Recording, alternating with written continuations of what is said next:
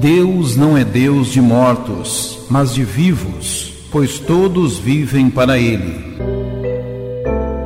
O ritmo desenfreado da vida moderna está levando o homem à canseira física e mental, aquilo que chamamos de estresse.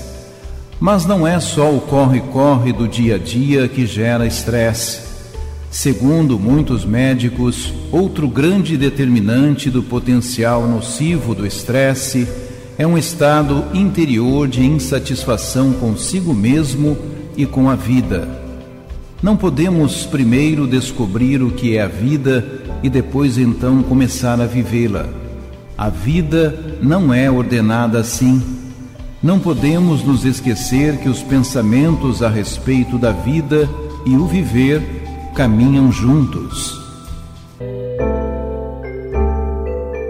Senhor, te louvo e te agradeço pela vida e por todas as graças que diariamente me concedes.